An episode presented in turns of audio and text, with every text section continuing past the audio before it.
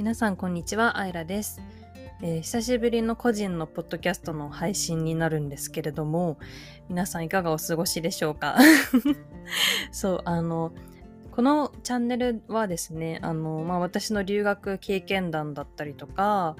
あの、英語の勉強法みたいなところを、まあ、ちょくちょく不定期で配信していたんですけれども、あの、留学については、あの、みずきちゃんっていう、あの、インスタで結構、あの、活動してる、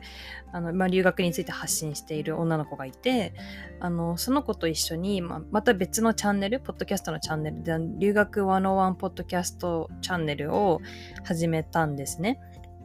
で、あの、それで週1回、あの、毎週日曜日に、あの、留学についての体験談をお話ししているので、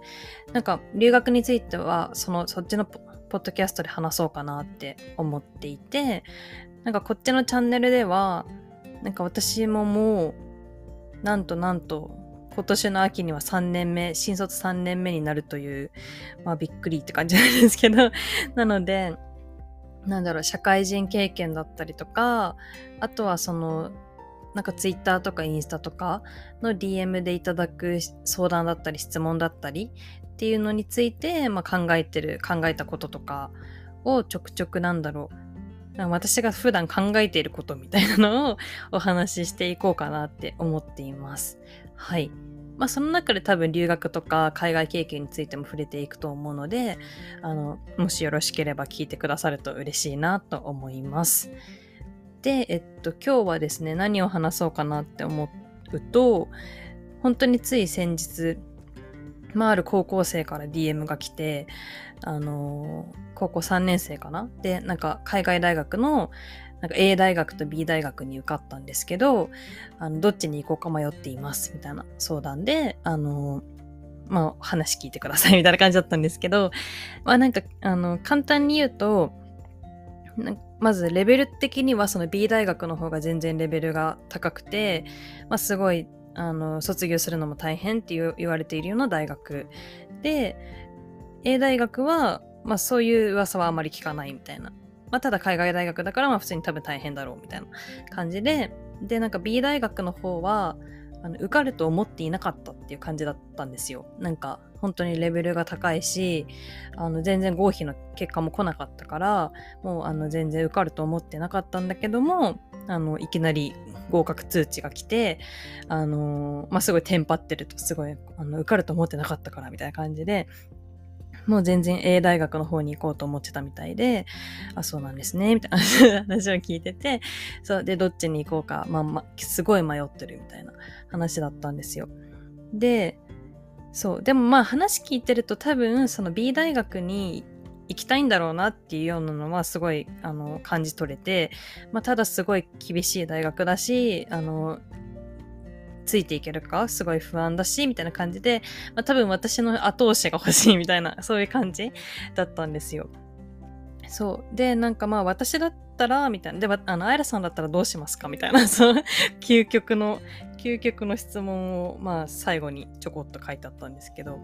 私だったら難しい方行きますねっていう、あの、あれですね。まあでも、その、私だったらの話なので、なんかすごい、あの、あんまり責任は取れないので、あんまりちょっと、アイラさんだったらどうしますか？っていう質問怖いんですけど、そう。まあ私だったら、その二択の選択があって、あの、片方はまあ、そこまで難しくない。でも片方はすごいチャレンジングな環境っていう風なのがあったとしたら、まあ絶対そのチャレンジングな方を選ぶなっていう風には思いますね。うん、そう。なんか今、そうですね。大体高校生ぐらいからそういう性格になって、まあというのもその、あのまあ私アメリカに高校1年生の時に1年間あの高校留学をしたんですけどなんかその時もすごい普通に怖いじゃないですか。高校1年生の時に一人でアメリカに行くみたいな。もう全然知らない土地の知らない学校の知らないホストファミリーと1年間暮らすみたいな。でで、まあ、日本にいれば友達もたくさんいるし家族もいるしまああの受験とかはまあ多分大変だろうけど、まあ、そこまでなんか大変じゃないみたいな 感じな環境があって、まあ、でも本当にいろいろ考えて、今日本にこのまま高校1年生から3年生までの3年間このまま過ごしててもなんか成長できるところのなんなんていうの度合いっていうのがすごい決まってるなみたいな思ってあのここまでここぐらいまでしか成長できないだろうなっていうのはすごいなんか自分の中で限界を感じていてで海外大学に行きたいってその時も思ってたので海外大学に行くための英語力だったりとかそういういろんな勉強方法を学び学ぶにはもうアメリカ一回行くしかないと思ってあのアメリカ1年行ったんですよね。だから本当その時をきっかけにでその高校留学もすごい1年間すごいあの濃い経験になってなんかその後学生団体立ち上げたりとかしていろいろすごいなんかいろんなことをやるきっかけになった1年間だったのであのもうそれ以降はすごいなんか二択の選択を狭まれた時にあの全然大変な方を選ぶような感じになりましたね。はい。まあだからそうですね。あの、なんか A 大学、B 大学あって、B の方大変そうってなってても、なんだろう。なんか大変、大変なことを乗り越えたその先に見える世界というのはっていう、なんかすごい、なんか、すごいなんかあれですけど、そう、やっぱ乗り越えたものにしか見えない世界はあるんですよ。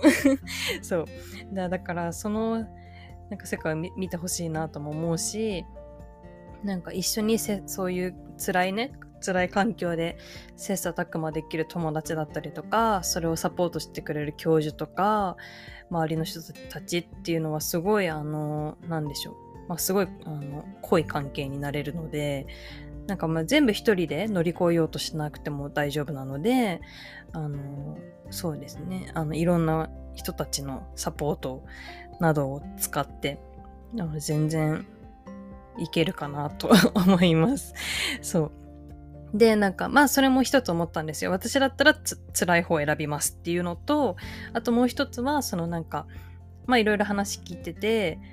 あの、その A と B を比べてる対比べてるなんていうの、その、クライテリアっていうのかっていうのが、その、楽か辛いかみたいな、その二択みたいな感じだったんですよ。そう。なんかその A 大学の方にはこういうカリキュラムが充実してて、なんか B 大学にはこういう、あの、環境が充実してて、どっちに行こうか迷ってるみたいな感じじゃなくて、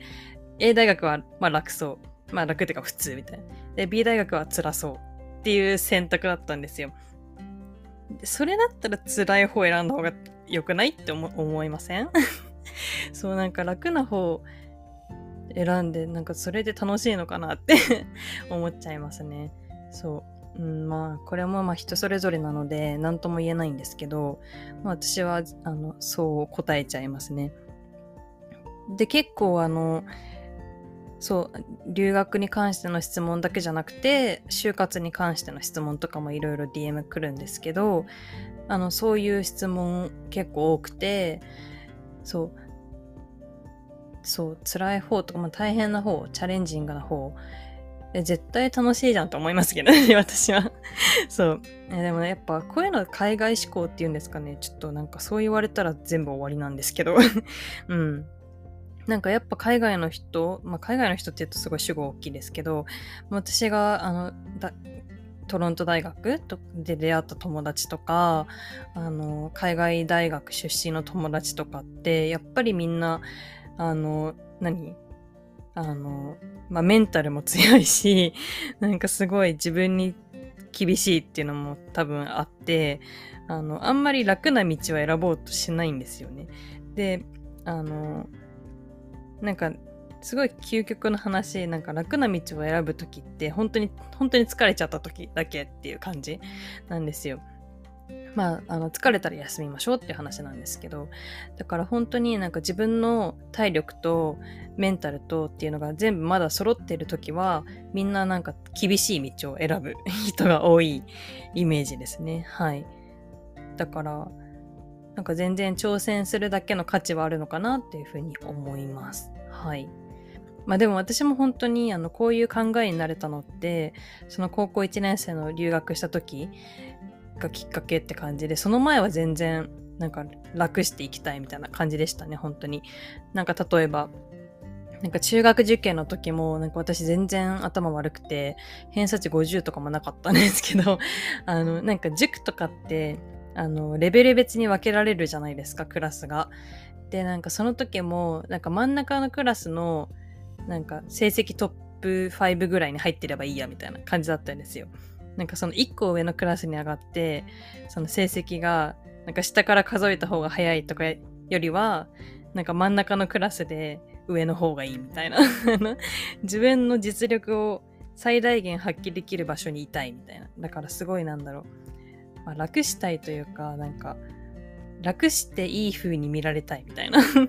のは多分あったんですよね、小学生の時。そう。とかなんかポケモンとか流行ってたじゃないですか。あの、かダイヤモンドパール世代なんですけど、私は。で、ダイヤモンドとかやってて、あの、あの四天王とかいるじゃないですか。最後のなんかラスボスみたいな。とかも、あの、その四天王まではいけたんだけど、なんかレベル60とかのポケモンしか持ってなくて、普通に倒せないんですよ。で、でもそこで自分のポケモンをレベル60から100にするには結構時間がかかるわけじゃないですか。で、なんか私の目的は四天王を倒すことだけだったので あの、友達にレベル100のポケモン借りて倒すみたいな。だから、なんだろう、あの、すごいなんか別に、あの、なんか全部を全部、あの、頑張りたいっていう感じじゃなくて、なんか自分の、あの、目的、目的さえ達成できればとか、なんか自分の実力さえ、あの、評価してもらえる場所があれば、みたいな。なんかそういうなんか楽っていう言い方ではないかもしれないけど、なんだろう。なんかすごい、なんかスパルタに頑張るみたいな感じではなんか正直なかったんですよね。はい。で、まあ、そこから高校留学していろいろ変わったって考え方とか、あこういうふうに、あの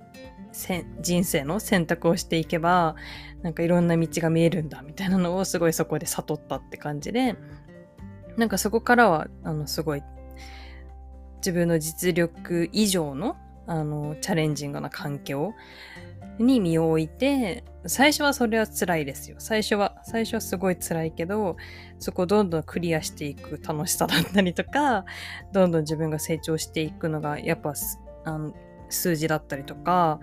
あの、まあ、それで評価だったりとかで見えてくると、やっぱ面白いし、っていう感じで、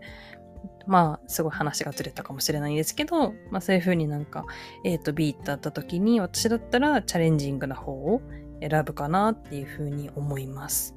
はい。で、まあさっきも言ったみたいになんか、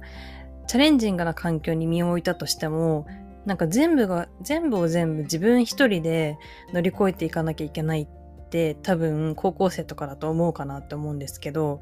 なんかやっぱり大学とかって、まあ、海外大学、まあ、日本大学は私行ってないのでわかんないんですけど、あの、例えばカウンセリングの人もたくさんいるし、